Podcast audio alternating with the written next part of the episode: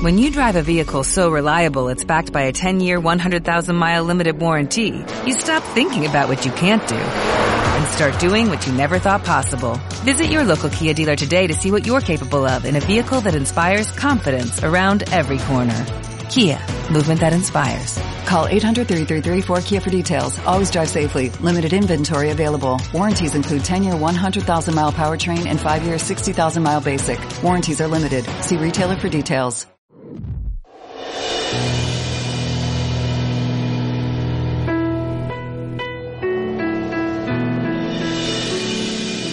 My Favorite Things 2018. Solo por W Radio.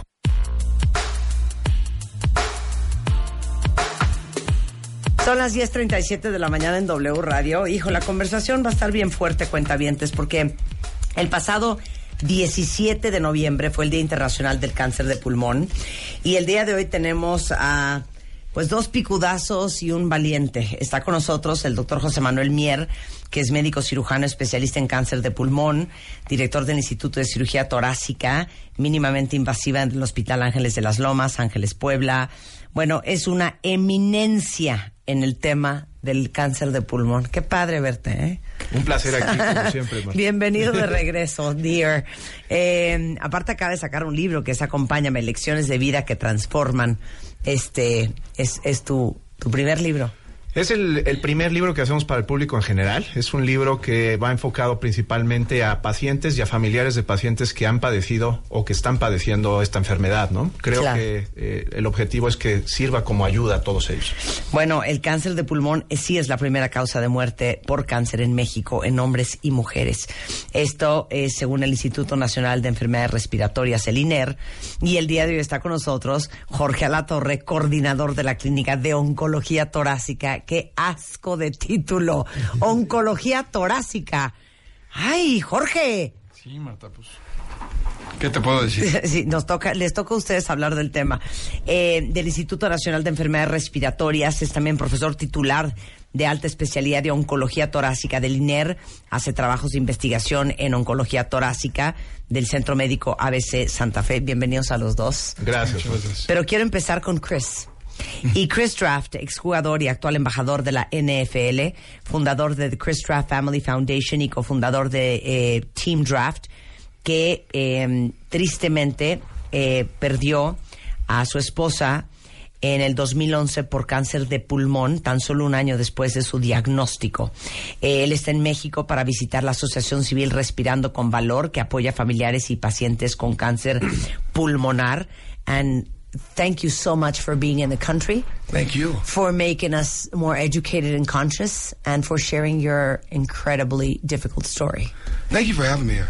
You know, I'm, I'm glad I could be here and be able to share, and, and knowing that, you know, that my, my wife is has passed on. It's you have a choice, and that choice is to either hold that story and, and, and hold on to just our memory together, or we use her journey as a way of inspiring others and, and really allowing people to see that things are changing.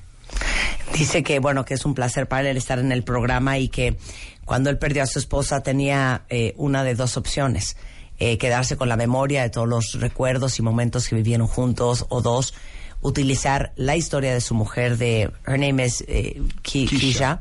Eh, para inspirar y ay- ayudar a muchos otros y eso es a lo que se ha dedicado Chris Draft. Well, um, the first question is the obvious question. Keisha didn't even smoke. No, she was in amazing shape, and I tell she was uh, challenging me to do P90X and run a 10K race. So tremendous shape, and potentially better shape than me. Uh, had a little shortness of breath, and went into uh, her primary care doc, and because they had a tremendous relationship, and, and also because she didn't wait, uh, he said, "Let's get a chest X-ray." And upon getting that chest X-ray, found out that she had a mass in her left lung, and uh, with a biopsy, we confirmed it was cancer.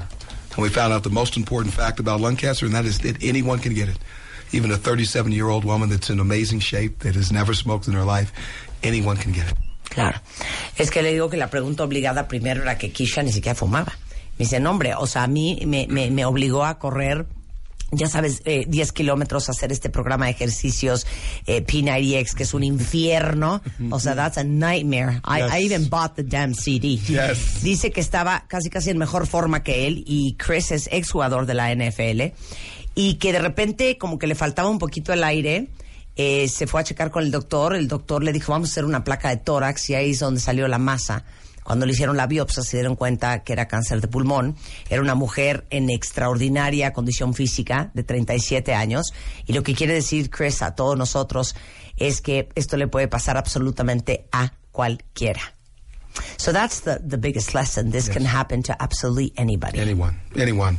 So uh, we, we understand it could happen to somebody that smokes. So we understand as a current smoker, it's so important that we we you know we help people through smoking cessation to get them to stop. And we know that's and well, it also is former smokers. We have to make sure that that they know that they're still at risk. But then people that have never smoked are at risk also, and that's why it's so important that we're supporting groups like like Patty's group as uh, was it Respirando con Valor. Mm, Me gusta. Say it again. Say, I like the Spanish. Respirando con Valor. Muy bien. I'm working. I'm working. Yeah. Uh, so it's so important, and to support our, our, our doctors here that are tremendous, uh, because it, again, it, it's not just something that we can prevent.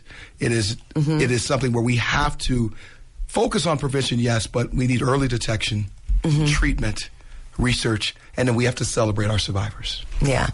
Dice que justamente ese es el, el- el gran compromiso de informar a los demás porque en verdad esto le puede pasar a cualquiera y que por eso su visita en México y apoyar la asociación civil Respirando con Valor, y aquí está Patty, eh, y obviamente eh, apoyar el diagnóstico temprano, eh, los tratamientos, la investigación y también celebrar a todos los que son sobrevivientes de cáncer de pulmón.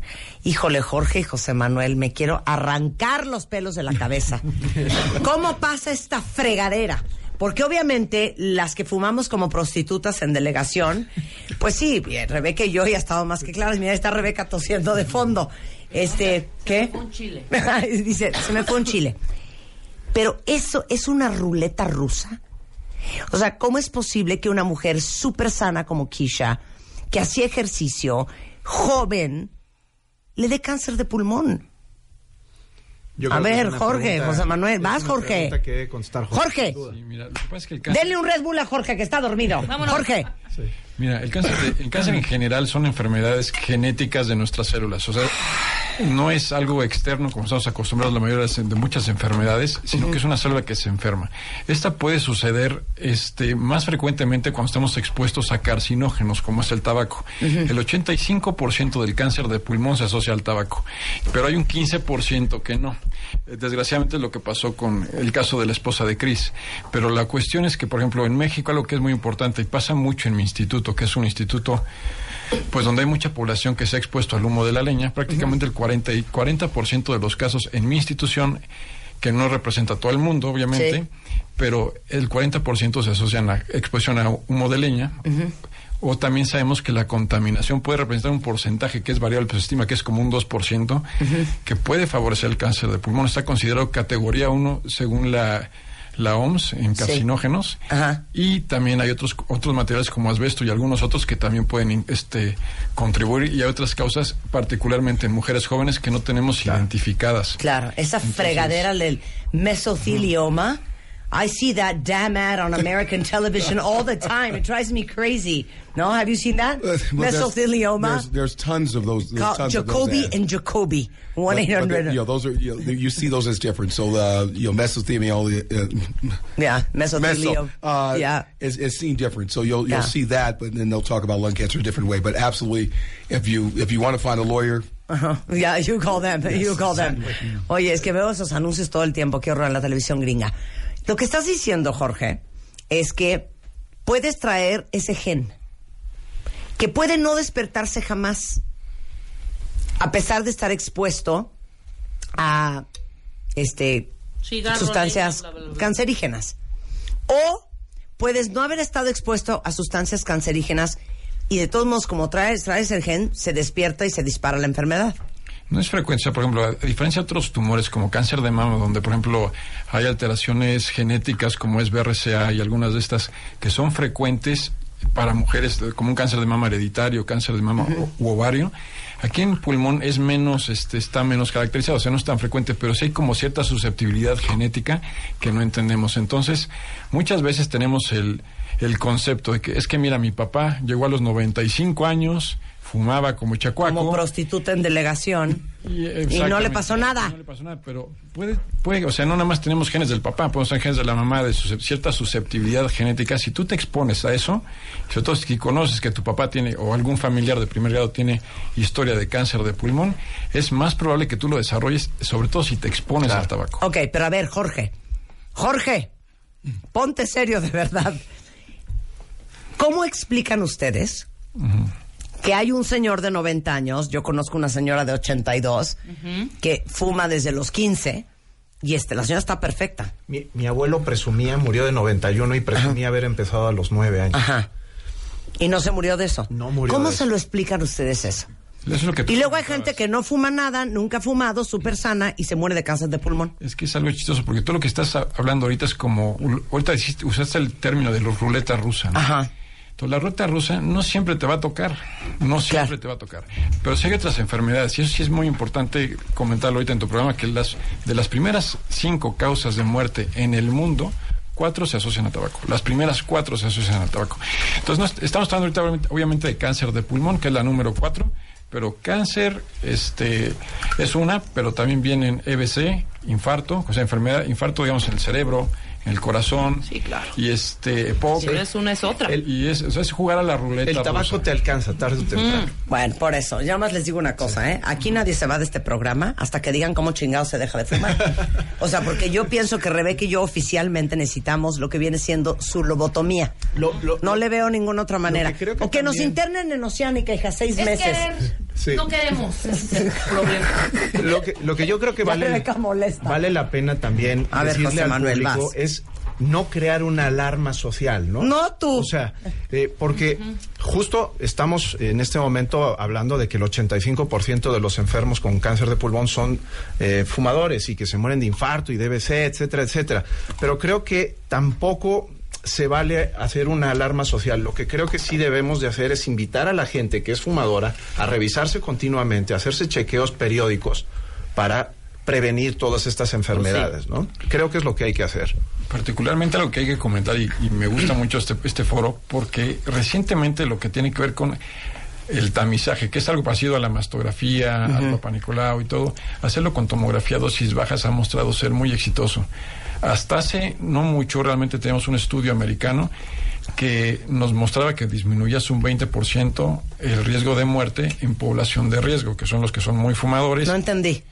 Es, es muy sencillo. A ver, ¿cómo? La gente que tiene factores de riesgo Ajá. y tiene que hacerse una tomografía anual del tórax. El TAC. la TAC. El TAC. La que me hiciste en diciembre. Exactamente. Ah.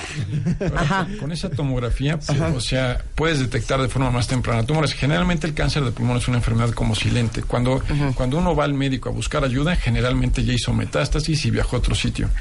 Entonces, el por eso por eso es importante este estudio en población, no, no general, sino en población de riesgo, que son aquellos que han fumado mucho y que tienen más de 55 años, conviene estarles evaluando periódicamente con tomografía de baja dosis. Ajá. Entonces, eso permite detectar tumores de forma más temprana y ahí sí hay un rol importante del cirujano donde se puede se pueden operar y se pueden este curar los pacientes. Que eso es algo que generalmente ya platicaremos de, de- Es que sí, es, es lo que yo siento. pero- Siento que, que yo, en mi mente, ¿no? Y de lo que hemos aprendido todos en este programa durante 14 años. Te puedes salvar de un chorro de cánceres. Pero siento que la voladora es cáncer de páncreas y cáncer de pulmón. Es, Ah, y cáncer de garganta. Ese es otro cáncer. Pues no siento creas que que el de no hay forma. tanto. son tres, son tres ¿Estoy correcta? cánceres muy terribles. Siento que son los. Piensa que de 100 enfermos que diagnosticamos con cáncer de pulmón, van a estar en posibilidad de recibir una cirugía curativa aproximadamente el 15%. Y de ese 15% se van a curar la mitad. Entonces, la realidad es que sí es muy devastadora la cifra. Entonces, de ahí viene la importancia no de operar muchos con esa intención, sino de detectar más en fase temprana para que ese 8 o 10% de enfermos que hoy en día realmente se curan, lo podamos llevar a cifras del 20, del 25, del 30. Recordemos la historia del cáncer de mama y del cáncer de y del cáncer cervicuterino hace 50, 60 años. Se morían irremediablemente. Hoy en día son de los cánceres que mejores cifras de sobrevida tienen. ¿Por qué? Gracias a programas de detección temprana como es el que estamos queriendo hacer de manera masiva para el cáncer de pulmón. Jesus, Mother Mary. Eso es para ti, No, y Chris. depende también Oye, de cada quien. Pero- cómo pero- toma, toma, cómo toma el tratamiento. Sí. Tengo una amiga conocida que llegó su papá fatal, ya mm, desahuciado, al ABC, tomó un programa, programa alterno. El pamulimab, el, ya sabes, este nuevo, el de terapia inmunológica. Pa- pa- pamumab, eso fue hace- Pembrolizumab. Eso, pembrolizumab. Fue hace tres años y ahorita está Perfecto, clean. perfecto. Perfecto. Oiga, yo tengo un cercano muy querido, en su vida fumó, vivía básicamente en el lugar más sano de Estados Unidos, corte A, cáncer de pulmón y se murió. Exacto. Es en que un año, ¿eh? Esto es otra Igual un cosa súper importante, que hay que, como les digo, yo creo que siempre hay que darle esperanza al enfermo. Es lo último que le debemos de robar a los enfermos. Aunque no se puedan curar, aunque no se puedan curar, hay que decirles que hoy en día hay muchos nuevos eh, eh, eh, eh, medicamentos nuevos que funcionan extraordinariamente bien y que el 100% de todos los enfermos tienen una opción, una opción para tratarse. Claro. Quizás no curativa, pero sí para prolongar y mejorar su ¿Qué, Jorge? Es que algo muy interesante ahorita es que comentabas, comparabas, por ejemplo, páncreas, pulmón y otro. Pero realmente páncreas, desgraciadamente, Garganta. no ha habido muchos avances. Pero Sí. cáncer de pulmón ha habido, o sea, estos últimos Claro. 10 años ha sido un avance impresionante. ok. O sea, lo que, come- lo que comentaban ahorita de las inmunoterapias, inclusive en combinación con quimioterapia o inmunoterapia sola, este, ha mostrado poder lograr, bueno, hasta ahorita tenemos otro tumor que es melanoma, donde se han mostrado este, que se puede contener el 20% de los pacientes, no al 100, obviamente, pero Claro. el 20, sobrevidas a 10 años, que esos, los pacientes viven entre 8 y 10 meses. Claro. Ahora, también identificando subgrupos de cáncer de pulmón moleculares, podemos dar tratamientos que son pastillas. Y son esas pastillas que, eh, dependiendo el pueden ser casi hasta un 40, entre un 20, variante de la población, pero un 40 y un 60% de la población pudiera tener alguna alteración molecular donde con una sola pastilla puedes controlar un cáncer y tenemos reportes recientes de población, sobre todo asiática, de 54 meses. Estamos hablando de que de mediana de sobrevida. Cuando hablamos de, de, de sobrevida de una persona, hay que entender que hablamos de la mitad. O sea, de 100 pacientes, ¿dónde cayó la mitad? Entonces, quiere decir que, que 50% de los pacientes viven más. Entonces, por eso nunca nadie te puede decir cuánto vas a vivir. Si salga un Sí, claro. cirujano y te dice, "¿Sabes qué? te tocan Claro. tres meses, cuatro Sí, exacto. Es Claro. No, no debe ser. Claro. Nadie tiene la bolita mágica. Eso está Claro. mal. Yo siempre lo que le intento decir a los enfermos es, mira, eh, tu diagnóstico y tu estadio dice el promedio que puede ser tanto. Nosotros vamos a hacer aquí todo lo posible porque tú sobrepases ese promedio y no solo que lo sobrepases, sino que además goces de una calidad de vida óptima. Sí, claro, sino que ese, es, quite. ese es el objetivo, ¿no? Claro, regresando del corte, eh, estamos hablando de lo más grave, que es el cáncer de pulmón. Pero ¿y qué onda con el EPOC y qué onda con el enfisema? De eso vamos a hablar al volver. No se vayan.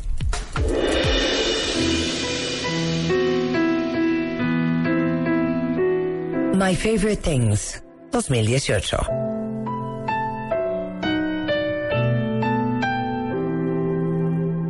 Solo.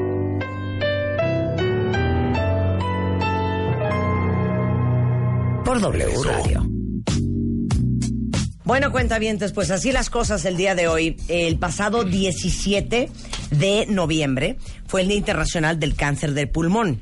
Y hoy tenemos a dos picudazos especialistas en el tema de todo lo que nos urge saber sobre el cáncer de pulmón, porque 20% de los pacientes con cáncer ni siquiera son fumadores y nos puede pasar literalmente a cualquiera. Está con nosotros Jorge Alatorre, que es coordinador de la Clínica de Oncología Torácica del INER, que es el Instituto Nacional de Enfermedades Respiratorias, y aparte es profesor titular de la alta especialidad en oncología torácica del INER, eh, es, eh, hace trabajos de investigación en oncología torácica, es parte del Centro Médico ABC Santa Fe, está con nosotros el doctor José Manuel Mier, que es médico cirujano especialista en cáncer de pulmón y es el director del Instituto de eh, Cirugía Torácica mínimamente invasiva en el Hospital Ángeles de las Lomas y el Ángeles eh, Puebla y un hombre pues reconocido internacionalmente como un gran especialista especialista y cirujano en temas de cáncer de pulmón, y Chris Draft, exjugador y actual embajador de la NFL, fundador de The Chris Draft Family Foundation, cofundador de Team Draft y que está justamente aquí en México eh, para visitar y apoyar a la Asociación Civil Respirando con Valor, que justamente apoya a familiares y pacientes con cáncer de pulmón.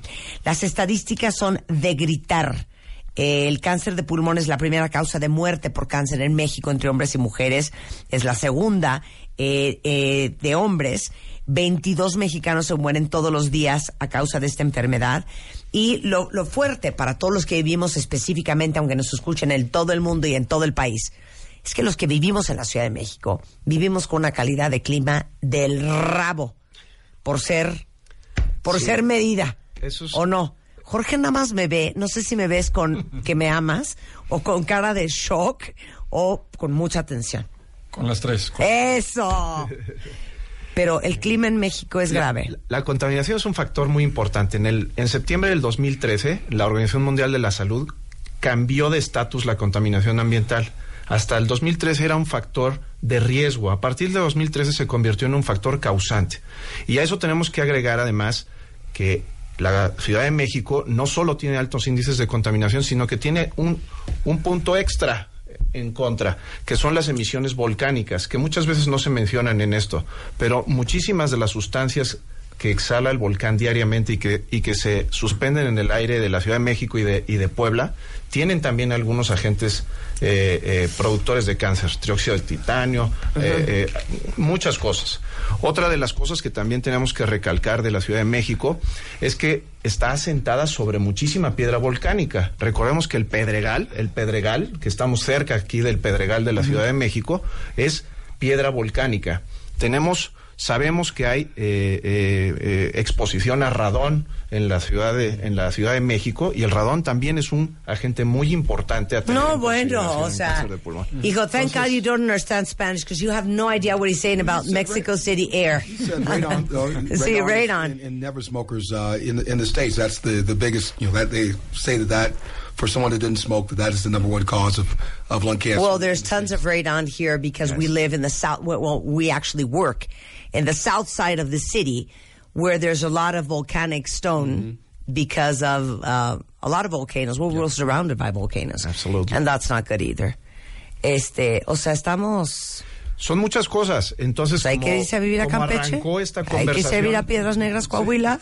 co- co- co- como arrancó esta conversación, no solo fumar es malo, sí, por supuesto que es el principal, pero recuerden que hay muchas otras cosas. Claro, ahora, eh, prometimos antes del corte, eh, vamos a hablar primero de sintomatología, porque Chris, uh, Keisha never had like, like, very telling symptoms. I mean, she was fine. Yeah, that- that's the unfortunate part with lung cancer is uh, too often, and we, we- you talked about that earlier, that that our people are diagnosed in stage three and stage four. They're late stage, and in the states, that's eighty percent that are diagnosed late, and so that that makes it that much more difficult. We'd love for surgeons to be able to get them at, at stage one, and that can completely change uh, the uh, survival rate, that five-year survival rate. Um, but that's unfortunately that's not the case right now, and that's why research is so important. I think because the you don't have symptoms, we have to get to a point where someone without symptoms can be tested. And that's why a, a blood test, sputum test, something like that is so important. So when you don't feel something, where you when you don't have a shortness, shortness of breath, uh, that you can go and you can get a test on your routine physical, and that could come up that it's lung cancer, find it early, and be able to deal with it. Claro, es que le digo que su esposa no tenía como síntomas Sí. muy claros y dijo, no, ese es el gran problema. Que el tema del cáncer de pulmón es que te lo acaban agarrando en la mayoría de las casos en la fase 3 y 4.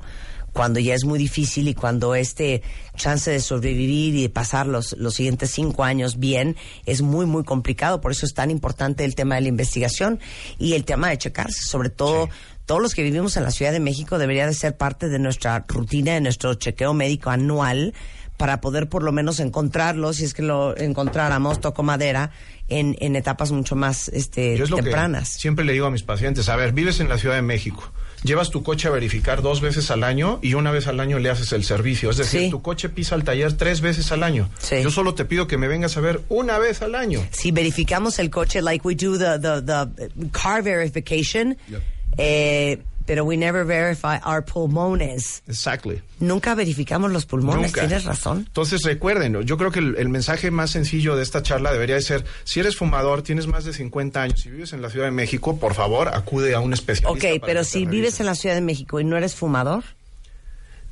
No está demostrado que sirva. O sea, ahorita hacer una tomografía en población normal que no es fumadora. Exactamente.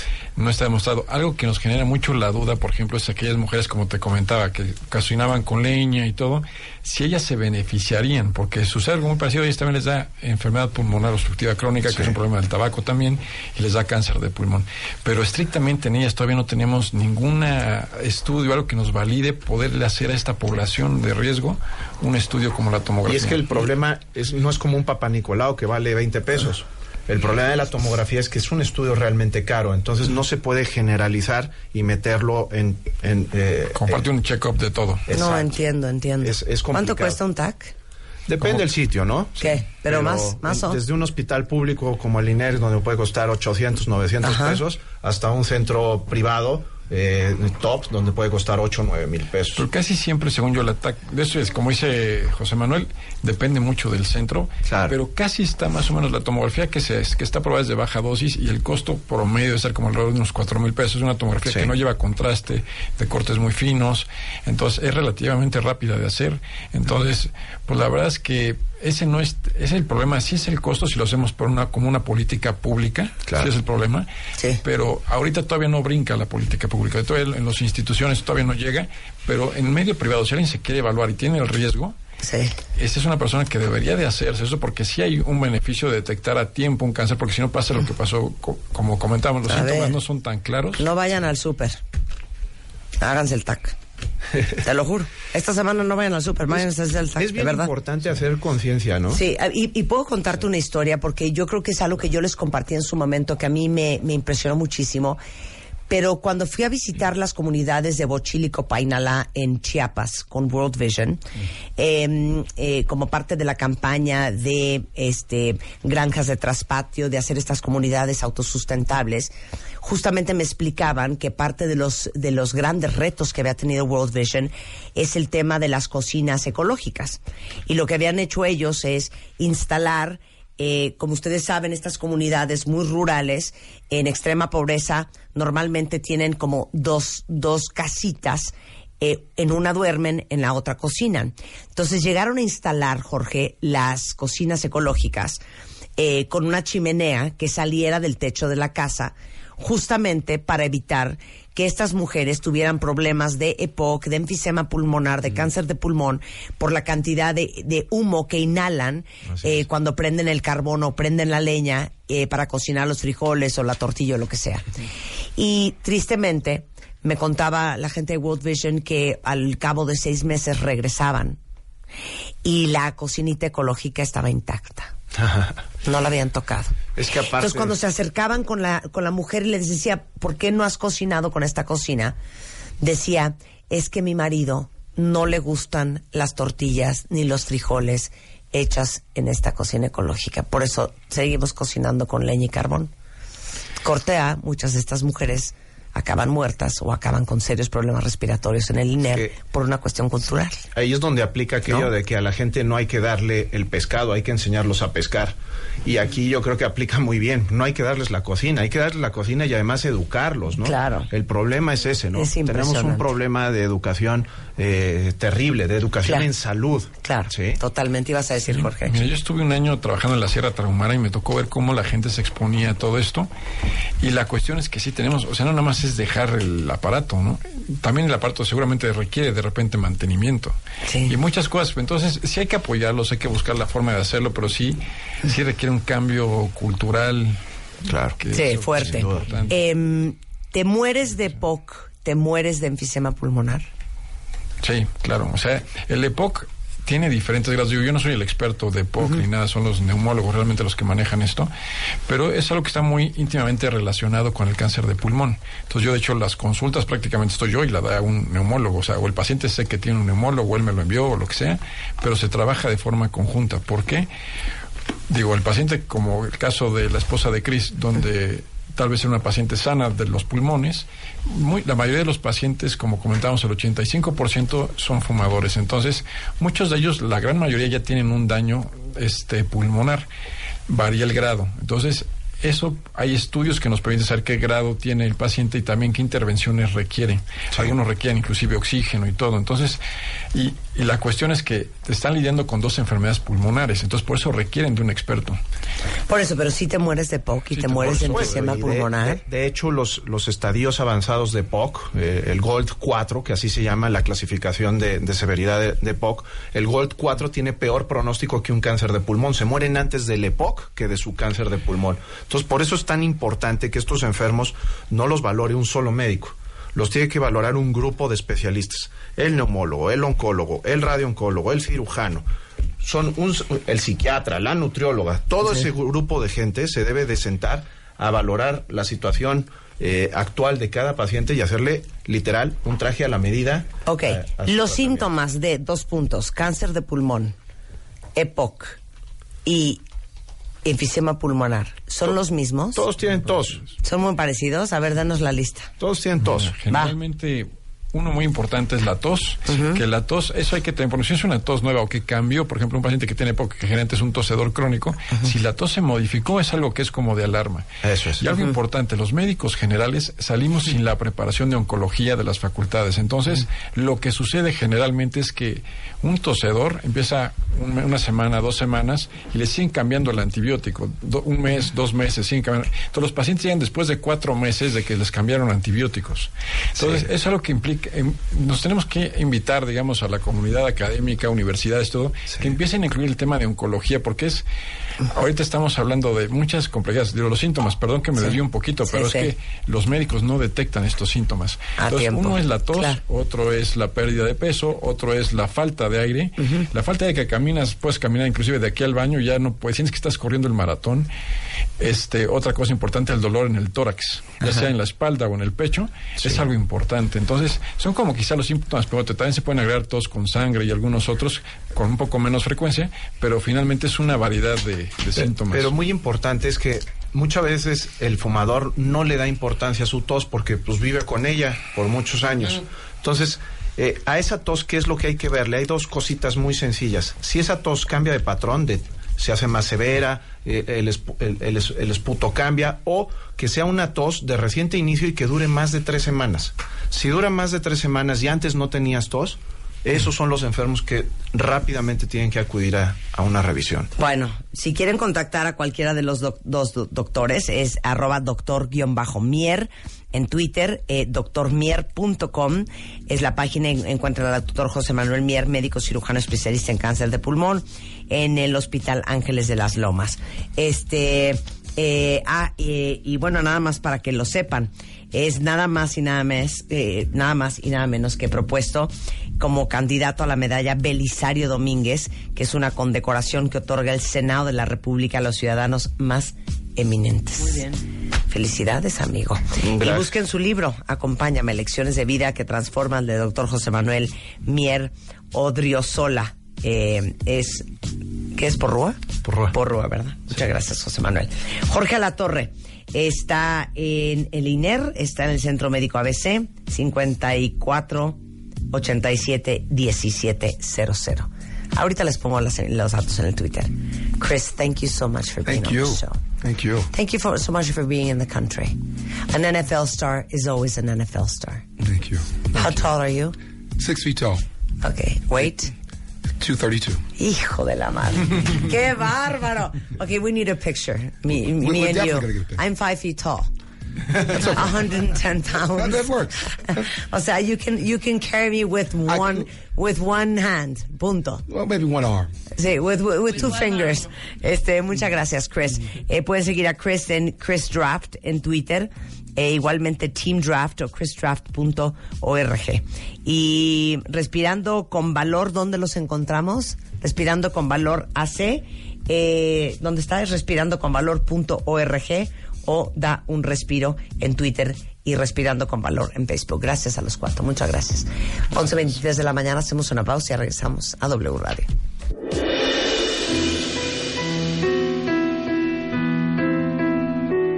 My Favorite Things 2018.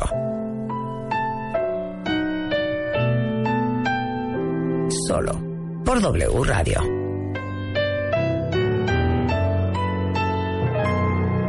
Próximamente.